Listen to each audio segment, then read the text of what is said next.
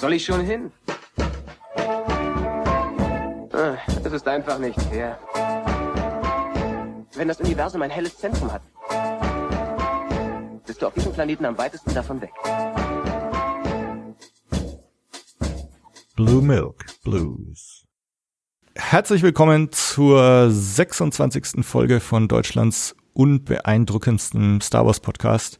Ich heiße Tobi und freue mich, dass ihr dabei seid. Äh, nach dem Film ist vor dem Film. Jetzt äh, kaum ist Last Jedi durch oder läuft sogar noch im Kino. Ähm, in ein paar Monaten geht schon wieder weiter und wir werden mit allen möglichen Ankündigungen schon wieder überhäuft. Äh, die Game of Thrones Macher machen eine neue Serie von, von Filmen. Ähm, die Ryan Johnson Trilogie steht eh ins Haus. Es gibt gleich mehrere neue Fernsehserien. J.J. Abrams hat heute, glaube ich, gerade gesagt oder gestern, dass das Drehbuch für Episode 9 fertig sei. Also Star Wars ist an allen Ecken und Enden und darüber wollen wir heute mal reden. Quo vadis Star Wars und ob too much of a good thing ein bad thing ist. Um mit mir darüber zu reden, ist Sascha heute dabei, den manche von euch vielleicht vom Pew Pew Pew Blog kennen oder vom Wowcast, Werewolf on Wheels und noch so ein paar Sachen, ne? Hi Sascha. Hallo, vielen Dank, dass du mich eingeladen hast. Ja, schön, dass du dabei bist. Freut mich sehr.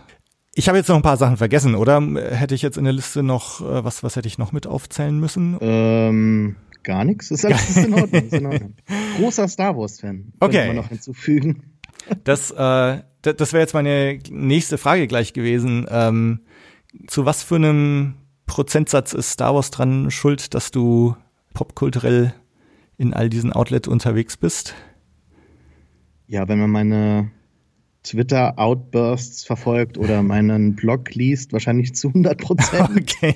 Nee, nicht ganz. Also ich habe oftmals gesagt, dass Jurassic Park eigentlich mein Star Wars ist. Also Okay. viele Leute sagen ja, dass sie als Kinder oder viele heutige Filmemacher wie auch J.J. Abrams sagen ja, dass sie zu Star Wars gefunden haben, eben weil sie den Film halt äh, als Kinder im, im Kino gesehen haben, dann halt die Actionführungen gehabt haben und nachgespielt haben. Und für mich war das äh, Jurassic Park. Und ich bin dann erst mit zehn Jahren zu, Ju- zu Star Wars gekommen. Mein Cousin hatte damals die Actionfiguren, die ich dann von Jurassic Park kannte. Und da dachte ich, ah, wie cool. Ähm, die möchte ich auch haben. Mama, geh mal bitte mit mir in den Comicladen hier und kauf mit mir mindestens mal einen Obi-Wan. Und da hatte ich damals Obi-Wan bekommen und einen Stormtrooper. Meine Eltern sind eigentlich auch Star Wars-Fans, Okay.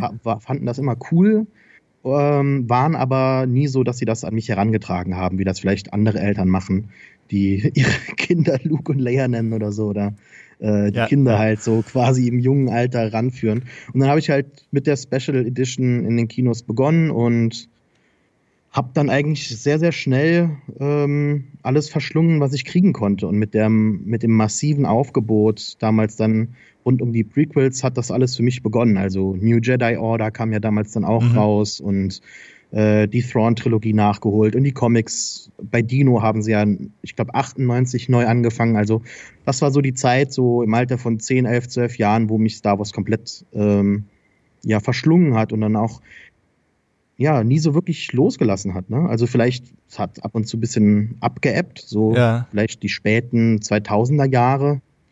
Wobei da war ich auch immer noch sehr, sehr viel bei Star Wars Galaxies unterwegs. Weiß nicht, das ist ja gar nicht so bekannt eigentlich in der Star Wars Community. Aber die, die es kennen, vergöttern es halt. Und das war damals für mich dann eher wichtig, so innerhalb dieses Universums, wo ich dann inzwischen das ein oder andere nicht mehr ganz so toll fand, so meine eigene Geschichte erzählen zu können. Und ja, also in den letzten Jahren hat es mein Leben doch schon ziemlich dominiert. Aha. Nicht immer in positiver Hinsicht, aber naja. Das heißt, du gehörst dann auch gar nicht so zu der Generation, die, die so einen Unterschied zwischen Originaltrilogie und Prequel-Trilogie macht, weil du eigentlich mit beiden aufgewachsen bist, oder?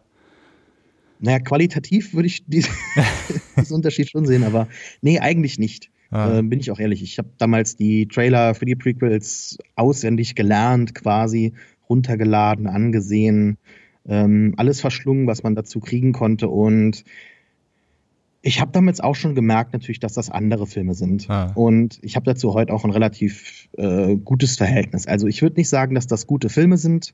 Das haben die, die Plinkett-Reviews eigentlich vielen Leuten klar gemacht. Aber ich würde schon sagen, dass es jetzt auch in ähm, mit dem Abstand und, und im Unterschied oder im Vergleich mit den neuen Filmen eigentlich ganz gute Star Wars-Filme sind. Und ich glaube, das hat man damals nicht so wirklich geschätzt. Ich glaube, da haben einige vielleicht einfach gedacht, ja, das ist jetzt nicht Star Wars, aber oder das ist ein schlechter Film und deshalb mhm. ist es ein schlechter Star Wars-Film. Ich glaube inzwischen eigentlich auch, weil ich wahrscheinlich bin ich da einfach durch das Expanded Universe zu sehr geprägt und habe im Expanded Universe oftmals in der Prequel-Ära coole Sachen gefunden, und damit verbinde ich dann auch irgendwie die Filme und deshalb habe ich da so ein wohliges Gefühl, das ich zum Beispiel jetzt bei den neuen Filmen komplett vermisse. Ja, also da frage ich mich auch wirklich, ob das, wie das tatsächlich, wenn, wenn jetzt dann erstmal Episode 9 draußen ist und man dann so drauf zurückblickt, wie das dann so wirken wird. Es hatte neulich äh, auf meiner Facebook-Seite einer geschrieben, dass ihm so ein bisschen das Epische fehlt an den Sequels jo. jetzt. Das kann und, ich nachvollziehen. Ähm, ich meine, das, das ist tatsächlich irgendwie so, ne? So es, äh, es während es in, in der Originaltrilogie, in den Prequels eigentlich immer so um das Schicksal der Galaxis ging und, und alles, was einem so präsentiert wurde, so, so ganz große, epische, breite Konsequenzen hatte, ähm, das hat man jetzt irgendwie nicht mehr so, so das Gefühl. Auch ähm, es geht ja nach wie vor den Leuten so, inklusive mir, dass du eigentlich irgendwie so gar nicht so recht weißt, was so die Kräfteverhältnisse in der Galaxis sind und diese mhm. erste Ordnung, wie, wie bedrohlich oder nicht bedrohlich die jetzt eigentlich so ist und, und was auch jetzt so von der ersten Ordnung überhaupt noch übrig ist äh, am, am Ende von, von Last Jedi und so. Und also ich habe es nach Force Awakens total begrüßt, weil ich habe immer gesagt, für mich, was ich so cool fand an den an den an der Originaltrilogie war, dass du immer so äh, die Galaxis war teilweise noch so ein, so ein einsamer Ort, also Luke auf Dagobah mit Yoda oder, oder der Eisplanet und so. Und es war immer so,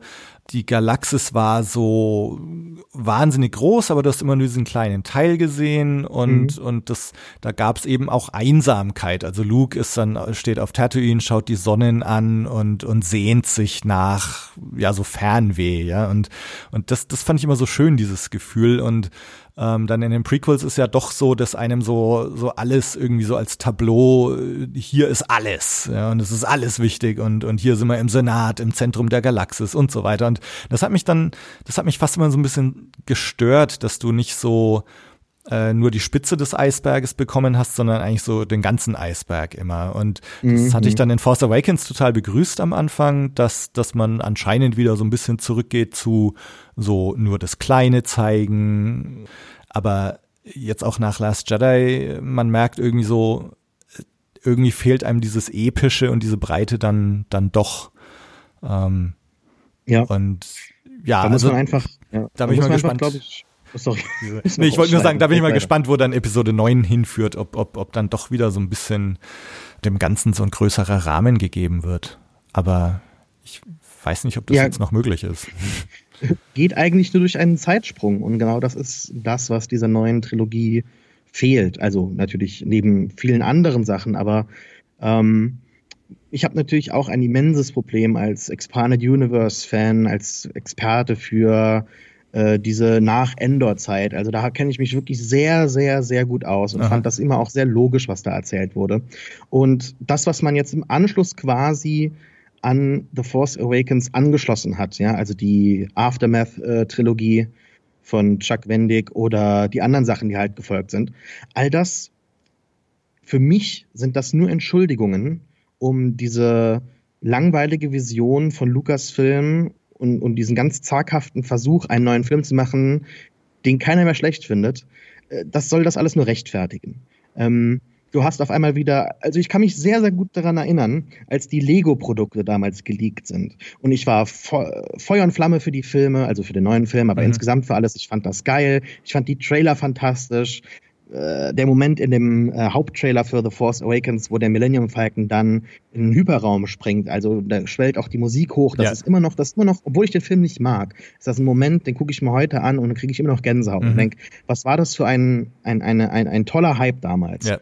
Und dann kamen die Lego-Sachen raus. Ähm, ich bin jetzt auch ein großer Fan der Lego-Produkte immer gewesen, ähm, habe mich dafür interessiert. Aber damals habe ich mir dann die Produkte angesehen. Da liegen ja dann meistens immer die, ähm, die Boxen. Und da stand dann First Order Snowspeeder. Und da dachte ich, ah, okay. Und dann stand dann Resistance irgendwas. Und da habe ich gedacht, hm, Moment, warum denn jetzt Resistance? Ja. Also, und da habe ich realisiert, ach, das, das sind ja die Rebellen. Aber gegen was äh, ist denn jetzt dieser Widerstand, wenn doch eigentlich die neue Republik jetzt an der Macht sein müsste? Ja. Und das wurde hoffentlich dann, habe ich damals gedacht, im Film geklärt. Würde es nicht. Selbst die Sachen, die dann eingeführt wurden mit Core, wie heißt sie, Corsella, ne? Ähm, wurden ja rausgeschnitten, wurden bis heute ja, nicht ja, veröffentlicht. Und alle Sachen, die im Expanded Universe, also im neuen äh, Kanon entstanden sind, die erklären eigentlich nur alles so halbherzig im Nachhinein. Ja, die neue Republik möchte jetzt alles demilitarisieren und deshalb gibt es nur so eine kleine Flotte. Und all das macht diese gesamte epische Geschichte sowas von klein. Und ich mag das auch, dass mit Ray im Kleinen begonnen wird. Ich mag auch die äh, Western-Momente am Rande der Galaxis, im Outer Rim, wenn Luke äh, äh, in die Twin Suns starrt und so weiter. Das mag ich auch und das ist auch Star Wars. Ich möchte nicht, dass mir am Anfang äh, ein Politiker alles erklärt, wie jetzt in ja. den 30 Jahren die Galaxis sich verändert hat. Aber es gibt einen Unterschied zwischen Setting und Storytelling. Und das, das Storytelling hat auf jeden Fall einen sehr, sehr interessanten Ansatz aber das Setting hat man komplett vergessen. Man wollte einfach wieder äh, ein einfaches Ding von Imperialen gegen Rebellen. Man wollte TIE Fighter. Es gab ja auch keine wirkliche Evolution der Schiffe. Ähm, das großartige Design und das Potenzial steckt in den Artbüchern drin. Ich weiß nicht, ob du die gesehen hast. Ja, ähm, ja. Ich kaufe mir die für jeden Film und dann sehe ich wirklich darin, wo eigentlich auch jetzt für The Last Jedi wieder ganz, ganz kreative Sachen äh, liegen gelassen werden. Es gab auch vor zwei Jahren, glaube ich, jetzt ist es schon her, dieser Lucasfilm Art Challenge. Oder war es eine ILM Art Challenge? Ich weiß es gar nicht mehr. Ähm, wo ganz viele Leute dann halt äh, ihre eigenen Visionen von Star Wars-Momenten einsenden konnten. Und da sieht man einfach dieses, dieses Ding, Star Wars, das ist immer noch so eine ganz blühende Landschaft von, von Kreativität, von interessanten Sachen. Und ich glaube, das ist eine Entscheidung von oben. Ich glaube, der, der, der, der, der Fisch stinkt hier vom Kopf her. Ich glaube, dass Kathleen Kennedy ganz große Angst hat, die Leute ähm, mit, mit zu kreativen Entscheidungen zu verwirren, wie damals halt George Lucas das mhm. getan hat, mhm. der einfach sein Ding gefahren ist. Ne? Und da ist auch so ein bisschen mein Problem. Einfach, dass, dass nichts gezeigt wird. Dass man so große Angst hat, Neuerungen zu schaffen, ähm, Sachen weiterzudenken. Und ja, also das ist jetzt das, was ich so für mich als Fazit gezogen habe, auch aus dem Solo-Trailer, den du, hast du eben gesagt, nicht gesehen hast. Stimmt, genau, Aber das, äh, da können wir uns auch gleich noch ich drüber unterhalten. Spoilern oder so, keine Ahnung, keine Angst. Äh, ich habe auch keine Ahnung, was drin passiert. Ähm, ich finde, dass der Film relativ unnötig ist. Aber ähm, ich liebe Rogue One. Weil Rogue One hat seine Hausaufgaben gemacht Mhm. Rogue One ist ein Film, der bis ins kleinste Detail von einem äh, Team an Menschen durchdacht wurde, die für diese Galaxie äh, brennt, für diese Geschichte. Äh, Gareth Edwards ist tatsächlich jemand, der nicht nur gesagt hat, ja, ich mag die alten Filme und bin jetzt Regisseur und mache einen neuen Film, wie ich das zum Beispiel JJ, äh, bei J.J. Abrams sehe, sondern Gareth, Gareth Edwards ist jemand, der ist nach Tunesien gefahren, an den Drehort und hat seine Freundin dahin geschleppt, um einmal da zu stehen, wo Luke gestanden hat. Und da ist, glaube ich, ein Unterschied und den sieht man auch, den spürt man. Äh, John Knowles ganzes Team hat da wirklich Liebe reingesteckt in diesen Film. Und das sieht man. Äh, der Film hat keine Angst, etwas zu zeigen, äh, neue Sachen zu zeigen. Und der Han Solo-Trailer macht das für mich jetzt auch mal nicht. Ähm, ich habe zwar immer noch große Bedenken, was diesen Film angeht, auch jetzt, dass man das Release-Datum nicht nach hinten verschoben hat, aber ansonsten denke ich eigentlich, dass das was werden könnte. Also vielleicht liegt für mich persönlich meine Star Wars Zukunft in diesen ähm, Standoff hm, oder Standalone. Hm. Ja, es ist, es ist natürlich so, also ich habe mich das auch oft gefragt. Ähm, ich war bei Episode 7 wahnsinnig nervös, als ich ins Kino gegangen bin. Bei Episode 8 auch wieder. Bei Episode 9 werde ich es auch wieder sein. Und äh, Rogue One habe ich mir damals relativ entspannt angeschaut und ich glaube auch Solo werde ich mir relativ entspannt anschauen. Und ähm, ich glaube, es liegt einfach daran, dass das für mich da weniger auf dem Spiel steht, weil man vielleicht so einen Einzelfilm auch, wenn er nicht so gut ist, dann vielleicht auch äh, einfacher ignorieren kann als halt ja. einen Teil einer Trilogie oder eine neue Trilogie. Und äh, ich, ich weiß nicht, also ich habe hatte immer so das Gefühl, dass bei Force Awakens eben auch diese Nervosität auch auf, auf der Seite der Macher ganz deutlich zu spüren war. Ja. Ähm, und dass das vielleicht dieses sich nichts trauen ähm, damit einfach auch zusammenhängt, äh, einfach alles richtig machen zu wollen. Ja. Äh, nur kann ich mich dann immer noch nicht, ich kann dann immer noch nicht verstehen, warum man dann so nach Schema F geht und dann muss es wieder einen mhm. Todesstern geben und und dann muss es wieder einen Sandplaneten geben am Anfang und so weiter, weil äh, du hast jetzt das Art of Buch äh, schon erwähnt, wenn man auch die die Jakku Entwürfe anschaut, ne, wo wo dann teilweise es so so Bilder gibt, wo wo Ray auf irgendeinem Boot äh, fährt durch Wasser, wo die Sternzerstörer drin liegen. Also dass du das mhm. ganze nicht schon wieder einen Wüstenplanet machst, sondern halt irgendwas anderes und und das kann ich nicht so ganz nachvollziehen, dass, dass diese Nervosität dann, also falls es Nervosität gewesen sein sollte, dass die dazu führt, dass man so, so sich überhaupt nicht wegbewegen will. Ähm, genau. Aber ja, Solo, ähm, vielleicht, du hast es gerade erwähnt, also ich habe den Trailer tatsächlich noch nicht gesehen. Äh, ich habe mich dieses Mal entschieden, äh, mal das Experiment zu wagen, gar nichts vorher anzuschauen. Ähm, Natürlich ist mit dem Podcast immer so, eigentlich ist es schön, über den Trailer zu quatschen. Aber nachdem jetzt Last Jedi auch gerade erst gefühlte zwei Wochen her ist, äh, habe ich gedacht, kann man mal auf den Trailer verzichten. Auch wenn einige schon gesagt haben, äh, sie freuen sich schon auf die Blue Milk Blues Trailer-Analyse. Aber da hm. gibt's dieses Mal leider keine. Äh, nee, und ich möchte einfach mal ins Kino gehen und, und nichts gesehen haben. Äh, das mhm. habe ich bisher noch nie gemacht. Äh, ich, ich kann mich da auch immer nicht zurückhalten, wenn der neue Trailer dann da ist, dann, das, ich finde es auch immer so einen geilen Moment, äh, sich dann hinzusetzen und, und den auch total aufgeregt und nervös anzuschauen und dann danach gleich äh, mit den Leuten drüber zu reden. Äh, aber ja, diesmal versuche ich es mal einen anderen Weg zu gehen. Ich habe das so bei The Last Jedi gemacht. Aha weil ich halt eben alles verschlungen habe für The Force Awakens, dachte ich mir, okay, ich mochte den Film nicht, habe die Trailer gesehen. Äh, meine Rechnung war dann, ich schaue die Trailer nicht und mag den Film. Mhm.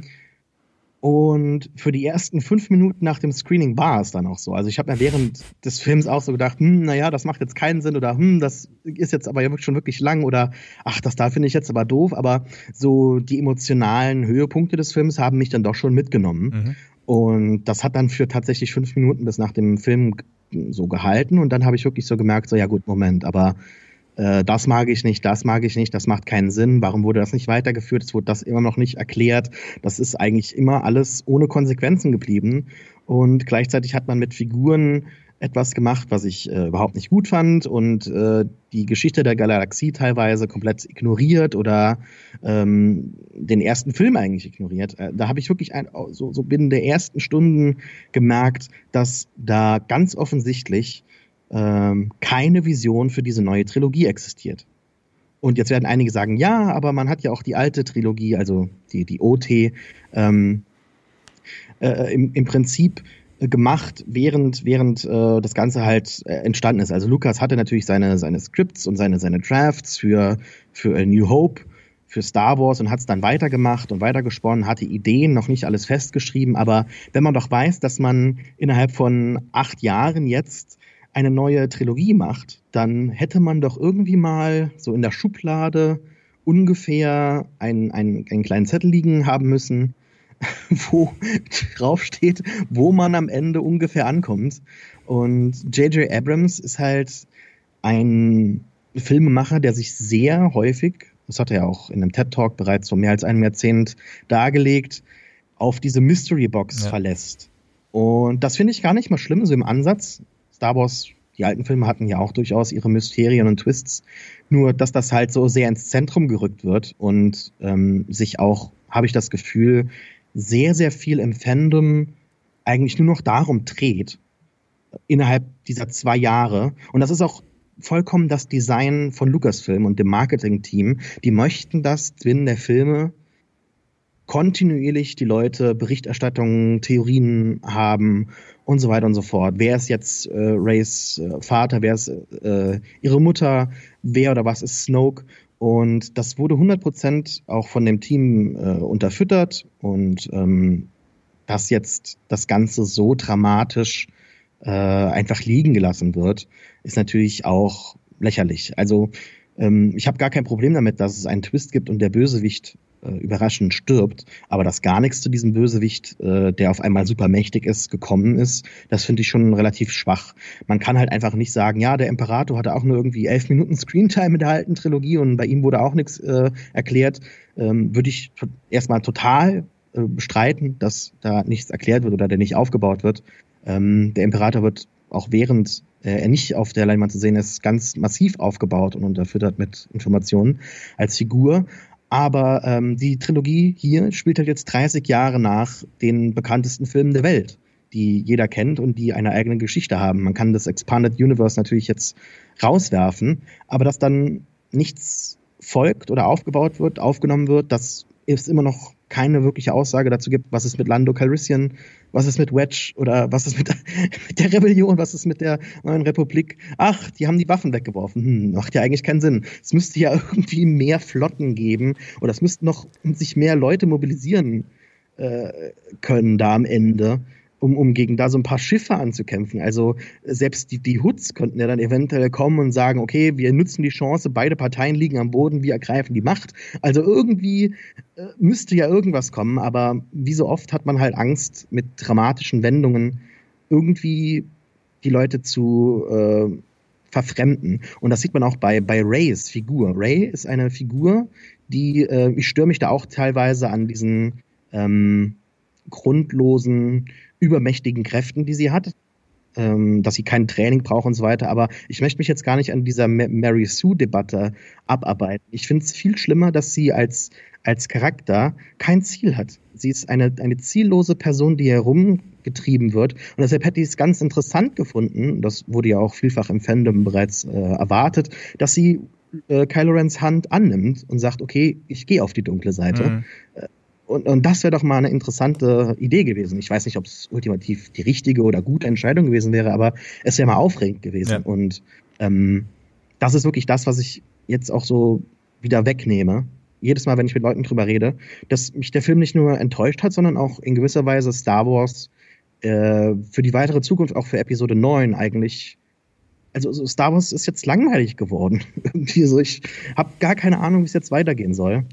Und ähm, ist das aber nicht vielleicht sogar eine, eine gute Sache? Also nicht das langweilig werden, aber das nicht wissen, wie es weitergeht. Also ist, sind wir nicht an dem Punkt gerade, der auch in gewisser Weise wieder als ganz aufregend gesehen werden kann, weil eigentlich man jeweils nach Episode 1, nach Episode 2, nach Episode na gut, nach Episode 3 nicht, aber äh, nach Episode 7, also man hatte immer so das Gefühl, man weiß so einigermaßen, was jetzt kommt, wie es weitergeht. Mhm.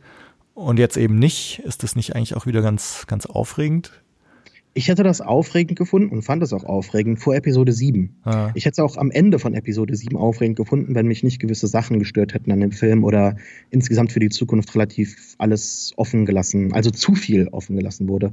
Aber wir befinden uns jetzt am Ende des zweiten Films, ähm, in dem gerade einmal Ray Poe getroffen hat. Ja? Ähm, erinnere dich mal zurück, wie das damals war bei Luke und Leia und Han und wo, wo der, der zweite Film dort endet. Und so als Trilogie haben die Filme, auch die Prequels, finde ich, auch so einen gewissen Verlauf und äh, der die ähm, und auch so eine emotionale Achterbahn, so ein, so ein Spannungsbogen und ähm, dass die Figuren sich jetzt gerade mal so treffen am Ende und sagen, ja, hallo, ich bin übrigens Poe Dameron und so weiter das fand ich ganz äh, befremdlich, weil die Figuren werden überall auch im Marketing nebeneinander aufgestellt und äh, miteinander verknüpft. Aber da ist mir wirklich bewusst geworden, dass die Filme so zentrale Arbeit äh, komplett ignoriert haben, nämlich äh, die emotionalen Verbindungen zwischen den Figuren zu, äh, ja, zu verbessern und da halt einfach schauen, dass die Zuschauer da investiert sind. Nicht in die Figuren selbst, aber auch in die Beziehungen zwischen den Figuren. Ähm, am Anfang von Episode 6 ist alles klar. Ja, also wir wissen, warum Luke dahin geht. Wir wissen, warum Leia das aufs Spiel setzt und mhm. so weiter. Und es gibt viele Leute, die sich an diesem langen Intro stören, aber das lange Intro macht noch einmal ganz klar, und dann kommen die Figuren ja auch auf, auf der Home One zusammen, als Luke Skywalker dann auch sagt, und ich bin auch dabei bei der Mission. Und die umarmen sich und wir denken jetzt alle, okay, jetzt jetzt haben wir ein Gefühl, jetzt geht's los, jetzt, jetzt können wir da vielleicht das Imperium besiegen. Und Star Wars ist natürlich ein, ein, eine Geschichte, die ganz sehr auf diesen äh, alten Mythos zurückgreift und diese Archetypen. Und ich finde, dass da ganz viel einfach ähm, nicht gemacht wurde. Deshalb prinzipiell natürlich geil, große Galaxie, kann man ganz viel machen. Als Fan des Expanded Universes weiß ich das in positiver und in negativer Hinsicht aber nicht am Ende jetzt äh, dieses äh, zweiten Films einer Trilogie, die irgendwie dann hoffentlich einen emotional befriedigenden Abschluss finden wird, weil ich möchte eigentlich Episode 10 nicht sehen. Ähm, ja, ja, nee, geht mir auch so. Ähm, mir geht's vor allem so, weil ich halt denke, naja, äh, in gewisser Weise negiert oder hat äh, Force Awakens ja auch so ein bisschen das, das Ergebnis von von Ricker der Jedi-Ritter negiert oder oder nichtig Total. gemacht. Also der was der der Sieg über das Imperium und so weiter. Also natürlich das Leben geht weiter und es es passieren ja auch im im echten Leben und in der echten Politik äh, es ist nie irgendwann Schluss und und es geht immer irgendwie weiter und und es kommen immer wieder irgendwelche Kräfte auf und und History repeats itself, ja, und, und so weiter. Aber, aber es ist trotzdem irgendwie so, ähm, so dieses nie aufhören und äh, weil dann, dann ist es eigentlich auch wurscht, was am Ende von Episode 9 passiert, wenn es dann in Episode 10 eh wieder weitergeht und es gibt wieder eine Bedrohung und es gibt ja. wieder die Guten äh, und so weiter. Also von daher würde ich auch begrüßen, wenn es tatsächlich jetzt in Episode 9 irgendwie zu Ende geführt wird und man sagt, okay, äh, drei Trilogien, da ist jetzt Schluss ähm, und ja, und sag mal, aus, aus dem Gesichtspunkt, ja klar, ist es irgendwie total schade, dass, dass sich jetzt Poe und Ray erst jetzt getroffen haben oder so, ja. Also ich habe in, in dem vor, vor zwei Folgen gesagt, als wir auf Last Jedi reagiert haben, dass es mir so vorkommt, als müssten jetzt eigentlich noch zwei Filme kommen.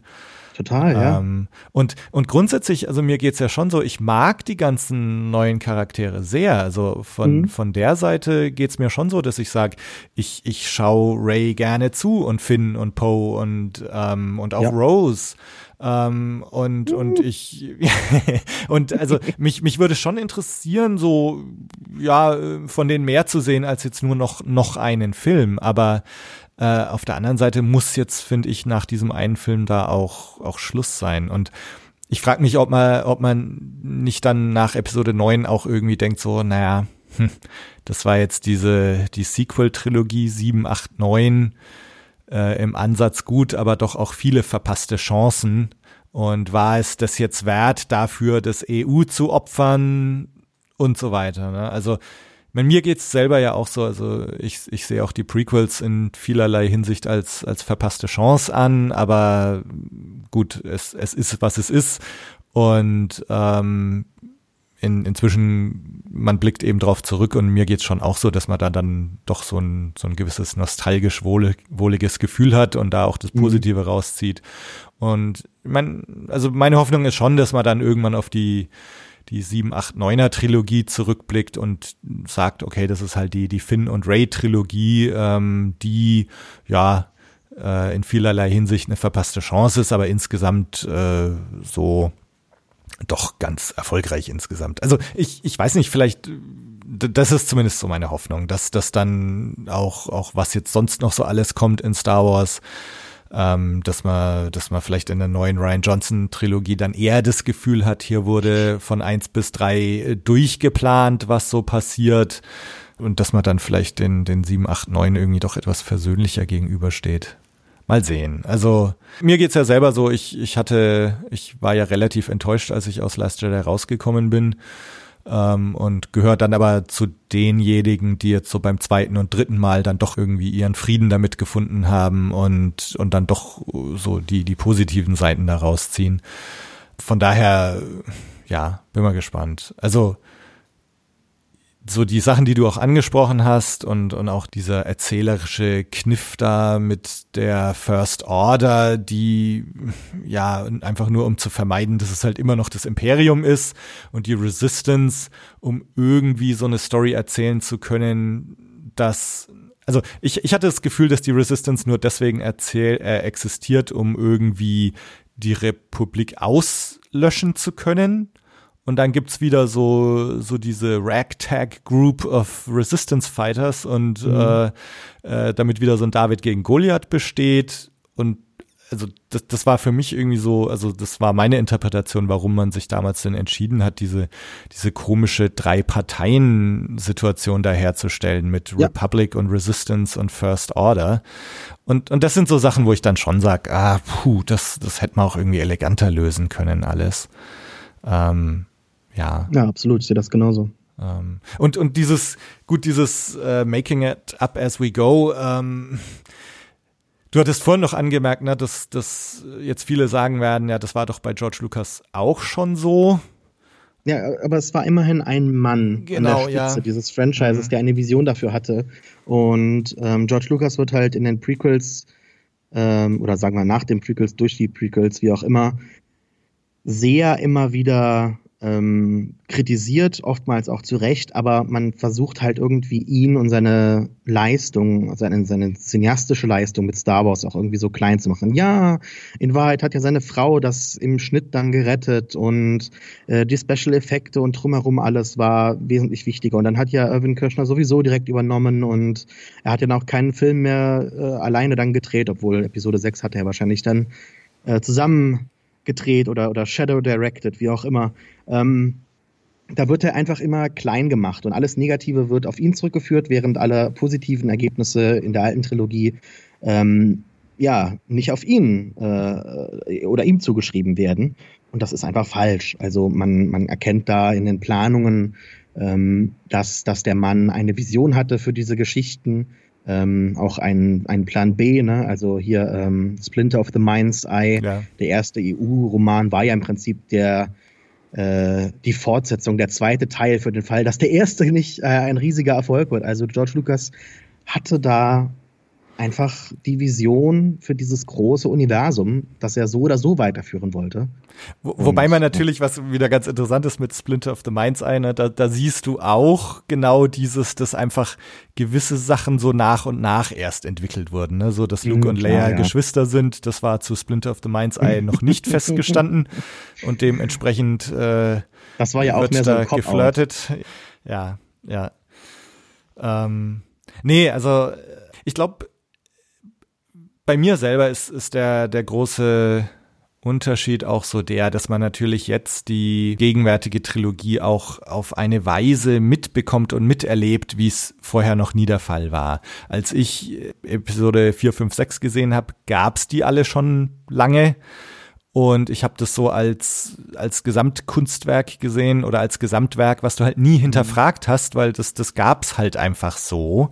Ähm, das heißt, ich habe irgendwelche äh, Storytelling-Entscheidungen oder Regieentscheidungen oder so nie hinterfragt, weil, weil man den Prozess halt nicht so miterlebt hat, wie das halt jetzt der Fall ist. Könnte es auch einfach sein, dass die Filme einfach gut sind?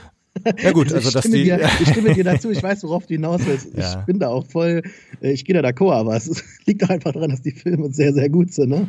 Ja, ja, das natürlich. Nee, aber, also, aber bei mir ist es eben so, dass dieses, äh, dass man das alles so mitbekommt. Also mir vergeht im Moment auch ein bisschen die Lust, muss ich sagen, so am Theorienspinnen. Weil, ah, weil wenn du, äh, also ich habe äh, auf, auf Radio Tatooine hatte neulich oder auch schon eine Weile her hatte jemand irgendwie eine Theorie über Kylo Ren, das war als noch bevor äh, Last Jedi rauskam, ähm, dass Kylo Ren dieses I will finish what you started und so, dass, dass er da bestimmte Pläne hatte und, und so weiter und so fort. Also ich weiß jetzt auch nicht mehr genau, was das war, aber ähm, so diese Theorie, dass irgendwelche Sachen schon angelegt sind oder irgendwelche Sachen, die äh, Kylo Ren in dem einen Film sagt, schon ein Hinweis darauf sein, was dann jetzt im neuen Film passiert. Sehr völlig hinfällig, weil, weil es einfach keinen Plan gibt.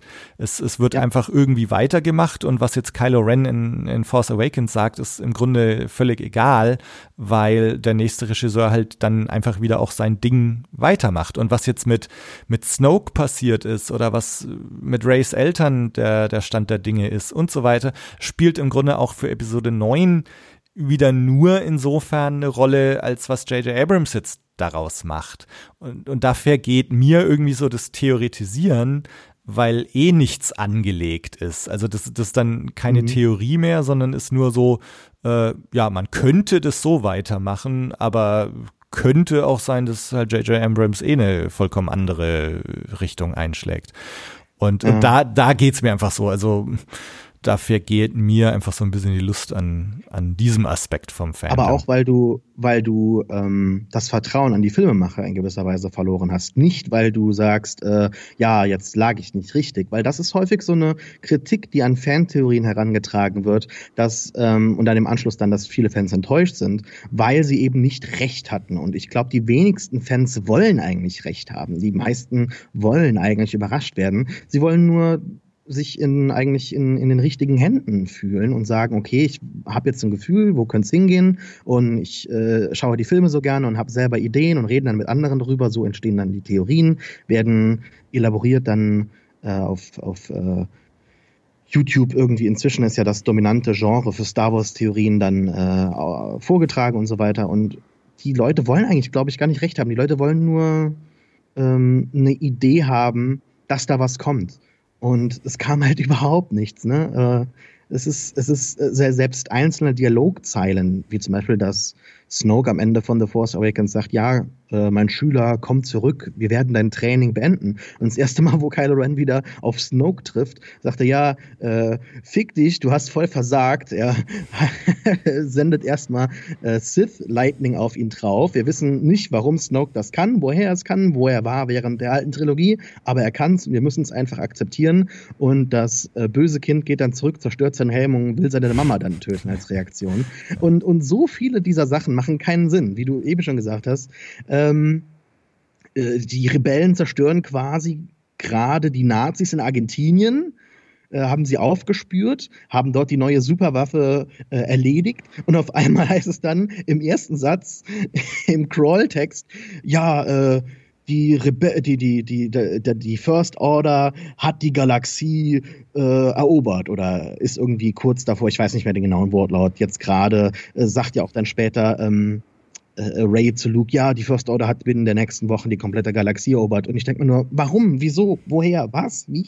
Also, äh, dass es da immer eine starke Imperial Remnant gab im, äh, im AU, das fand ich immer total logisch, weil du hast nicht ein System, äh, das so groß angelegt und so komplex angelegt war, wie das Imperium mit einem Schlag dann halt getötet. Du hast halt äh, den Kopf der Schlange abgeschlagen, aber äh, da gibt's halt noch endlose äh, Teile, die dann irgendwo in der Galaxie existieren.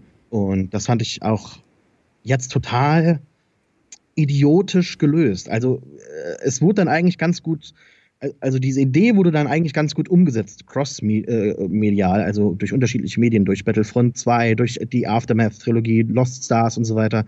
Also, aber diese Schlacht um Jakku ist ja auch noch so nachgerückt, um quasi diese Idee der Imperial der Imperial Remnant ja. irgendwie auszumerzen, dass man sagt, okay, eigentlich müsste man jetzt eine komplexe Struktur in der Galaxie haben, wie sie im Expanded Universe war, nämlich eine neu gegründete EU, äh, jetzt komme ich komplett durcheinander. Eine neu gegründete New Republic, ja. äh, Imperiale und wahrscheinlich noch irgendwie andere Splittergruppen oder Interesse äh, Interessenten in anderen Gebieten, ne, die Hutten, wie auch immer. Aber man wollte einfach so die Überraschung haben im neuen Film, also wird im Hintergrund komplett eigentlich gegen jeglichen Sinn äh, so eine neue Schlacht aufgebaut und das muss man halt irgendwie rechtfertigen, damit J.J. Abrams und Lucasfilm diese einfache Vision von Rebellen gegen Imperiale umsetzen kann. Und ich weiß nicht, mir saugt das jegliche Energie aus, mich da irgendwie auf andere Filme zu freuen. Ähm, vielleicht dann nur noch selektiv, dass ich sage, oh, Solo sieht jetzt doch wieder warten gut aus, hm. gucke ich mal, was draus wird. Ähm, und jetzt kommen zwei neue Trilogien. Wir hatten über fast 40 Jahre hinweg nur sechs Filme. äh, die vielleicht am, am meist diskutiertesten Filme überhaupt. Äh, finanziell mit die erfolgreichsten Filme, definitiv, wenn man alles das, das Merchandise mit reinnimmt. Eine Idee von einem Mann hat so viele Milliarden von Dollar erwirtschaftet. Und jetzt wird einfach mal so nebenbei binnen drei Monate eine Anzahl angekündigt an Star Wars-Filmen, die dieser Zahl entspricht, nämlich sechs neue Filme, zwei Trilogien. Und es ist mir eigentlich relativ egal. Und Star Wars, habe ich eben gesagt, dominiert eigentlich nach wie vor so meinen Hobbybereich in, in popkultureller Art. Und das ist mir egal. Ich, ich will die Filme sogar nicht. Ich hätte sogar auch nach 2005 eigentlich keine Filme mehr haben können. Und dann kommen noch Serien. Ich meine, Star Wars Rebels ist jetzt kein, kein, äh, ja, kein großer Erfolg. Aber ich habe mich doch schon so ein bisschen damit angefreundet und finde jetzt auch die finale Staffel eigentlich ganz okay. Aber gut ist das nicht und unbedingt haben wollte ich das auch nicht. Ich wäre eigentlich vollkommen damit zufrieden gewesen, wenn Star Wars einfach aufgehört hätte mit, mit George Lucas. Im Expanded Universe hätte man dann vielleicht weiterhin Story-Teile äh, irgendwie fortsetzen können, aber es ist alles auf einmal jetzt so in, in, in, Hyper, in Hyperraum gesprungen und ich habe das Gefühl, wir machen nirgendwo mehr Halt. Es geht nur noch weiter, weiter, weiter. Ja, ja. Genau, also es gab mal eine Zeit, in der musste man 16 Jahre auf einen neuen Star Wars-Film warten. ähm, das, äh, das wird vermutlich nie wieder der Fall sein. Äh, naja, oder also sagen wir mal, in absehbarer Zeit, äh, weiß ich nicht, also ob dann irgendwann entweder total Schluss ist oder, oder es gibt halt jetzt in nächster Zeit doch erstmal mindestens einen pro Jahr, vielleicht irgendwann auch zwei pro Jahr. Ähm, oh Gottes Willen. Also ich habe das Gefühl, dass, dass ganz, ganz viele Fans tatsächlich auch, auch so reagieren. Ne? So, oh, puh, das, das ist aber jetzt zu viel. Das, ja, Star Wars hatte halt so einen Event-Charakter. Mm, mm. Man ist da hingegangen, man hat sich verkleidet, das machen die Leute natürlich auch noch, aber man hat da Monate, Jahre drauf hingefiebert. Ich weiß noch, früher in Star Wars Union, in den Foren, was da an, an Sachen war äh, und, und allein für den Film, ne? für einen Film. Und jetzt quasi das so im Halbjahresrhythmus zu machen, das ist dann. Ja, das ist verrückt. Das ist verrückt. Ja. Und dann kommen noch die Serien hinzu. Zwei Realserien, eine neue animierte Serie. Ja. Ja, ich meine, äh, also auf der einen Seite mir geht's auch so, so aus Podcast-Sicht ist natürlich super. Ja, also es gibt, äh, also es wird definitiv äh, nicht an Themen mangeln. Business ähm, ist gut. Ja, wobei jetzt auch, sag mal, ich, als ich angefangen habe, ähm, natürlich habe ich im Zuge von Force Awakens irgendwie da angefangen, ja. Also ähm, mich hat auch Star Wars über die Jahre nie losgelassen, ähm, aber natürlich ist es so, dass nach 2005 äh, ist es ist es schon erstmal weniger geworden und nach 2005 äh, einen Star Wars Podcast zu machen, hm, da hätte man dann vielleicht über Clone Wars noch geredet und und so weiter, aber ja, irgendwann wenn dann überhaupt nichts kommt, dann wäre es vielleicht irgendwann einfach auch, auch wieder gut gewesen. Und aus, aus dem mhm. Zeit, aus der Sicht her ist es halt im Moment super, ja. Auch, auch wenn ich den Podcast ja eigentlich am Anfang eher so konzipiert hat, dass man jetzt nicht dauernd Filme und Trailer die ganze Zeit bespricht, sondern eher äh, sich mit Leuten unterhält, die, die aus ihrem Star Wars Hobby irgendwie was Besonderes machen und so. Und äh, darum ging es mir eigentlich am Anfang. Und ich möchte jetzt nicht unbedingt ein Podcast werden, der nur äh, irgendwelche Sachen bespricht. Äh, Serien, die neue Folge von XY, den, den neuen Trailer und dann den Film und den Film und den Film und dann noch das Buch und so. Also irgendwie, das, das ist mir dann, das ist, das stresst mich auch, ja. Das, dass du das dann alles sehen musst und alles wissen musst musst und alles besprechen musst. Ähm, also klar, auf der, einen, auf der einen Seite ist schon so, das ist das Universum, das ich liebe und, und ich freue mich drauf und äh, aber es ist, ja, es ist, es ist irgendwie zu viel des Guten dann irgendwann und, und stresst mich einfach. Und dass dieses besondere Flöten geht, ja, mein, dieses, du hast ihn jetzt angesprochen schon den Force Awakens Trailer, ne, als du dann 2013 oder wann kam der?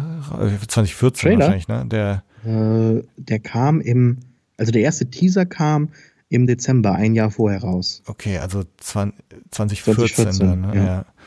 kommt schon total durcheinander. Äh, aber, aber wie, also wie besonders das war, ja, und, und den mhm. zu sehen und, und dann in, nach dem ersten Teaser dann im zweiten eben den Falken zu sehen und, und Han Solo und Chewie und, und die Musik wieder oder auch dann zum ersten Mal zu sehen, ah, hoppla, da gibt's ja Stormtrooper. Also mir ging's so, ich hatte vorher auch überhaupt keine Ahnung, habe auch nichts gelesen, äh, so was storymäßig los sein wird und, und wer dagegen wen antritt und dann die Stormtrooper zu sehen und so, aha, anscheinend ist ja das Imperium irgendwie wieder da. Äh, aber, aber so dieses Gefühl da so nach, nach all den Jahren wieder einen neuen Trailer zu bekommen, das war, war Wahnsinn. Und ja, gut, wenn es halt jedes Jahr einen Film gibt oder, oder jetzt kaum ist, ist Last Jedi durchkommt, paar Monate später schon der neue raus, das, das verliert halt das, das Besondere. Ich finde auch, dass das irgendwie keine komplexe Diskussion mehr ist. Ne? Also es gibt natürlich Leute, die sagen, geil, Star Wars, ich liebe Star Wars, immer mehr, mehr, mehr. Und andere Leute sagen, ja, ähm, hm, es ist vielleicht noch ein bisschen zu viel. Also ich weiß auch jetzt nicht, was ich da noch großartig dazu sagen äh, könnte, müsste. Du hast eigentlich alles gerade zusammengefasst. Es ist eine ganz einfache Situation und ähm, ich finde das aber trotzdem dann schwer auf einer persönlichen Art. Das muss man jetzt nicht im Podcast oder so auf, äh, austragen oder weiter diskutieren. Ich finde das auf einer persönlichen Art eigentlich relativ schwer, so als Fan. Hm. Das zu akzeptieren jetzt, dass, dass es einfach nicht mehr was Besonderes ist. Man kann natürlich sagen, ja, aber man, das liegt doch an einem selbst, dass das äh, besonders bleibt, dass man das selber so im Herzen äh, voranträgt und so weiter. Aber äh, ich, ich finde das nicht schön, dass auf einmal ähm, da so eine Masse kommt und das Ganze so massiv ausgeschlachtet wird. Also natürlich von einer Marketing-Merchandise-Perspektive war das schon immer so. Ich meine, ich habe, glaube ich, noch irgendwo im Keller äh, Star Wars Küchenrolle mit Yoda drauf oder so. Ja. Irgendwie so in der Gartenlaube. Ja. Äh, aber ähm, die Filme haben dann trotzdem immer so ein Alleinstellungsmerkmal gehabt. Das war ja auch so der G-Canon, der George Lucas-Kanon ja. und alles drumherum konnte halt äh, machen, was es, was es wollte in gewisser Weise. Äh, wirkliche ab ja, also ich glaube bis heute nicht, dass, George, dass also ich meine, es wird natürlich gesagt, dass George Lucas damals dann äh, gesagt hat, ja, ein großer muss sterben und es wird dann Chewbacca in der New, New Jedi Order, aber ich glaube trotzdem, dass George Lucas keinen wirklichen Überblick über das Expanded Universe hatte. Mhm.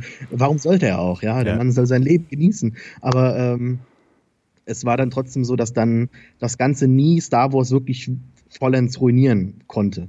Äh, Filme haben existiert, man hat seine Probleme damit vielleicht oder nicht, aber es war halt trotzdem so wenig, dass man halt sagen konnte, ich nehme mir das raus, was mir gefällt. Und natürlich könnte man auch jetzt sagen, ja, äh, in die Zukunft blickend, ich hole mir das raus, was mir gefällt, aber es wird einfach so belanglos damit umgegangen und, und, und so einfach, äh, ja, einfach ähm, kapitalistisch hergegangen, dass ich, ja, eigentlich denke, hätte man das mal besser damals nicht gemacht mit dem Verkauf.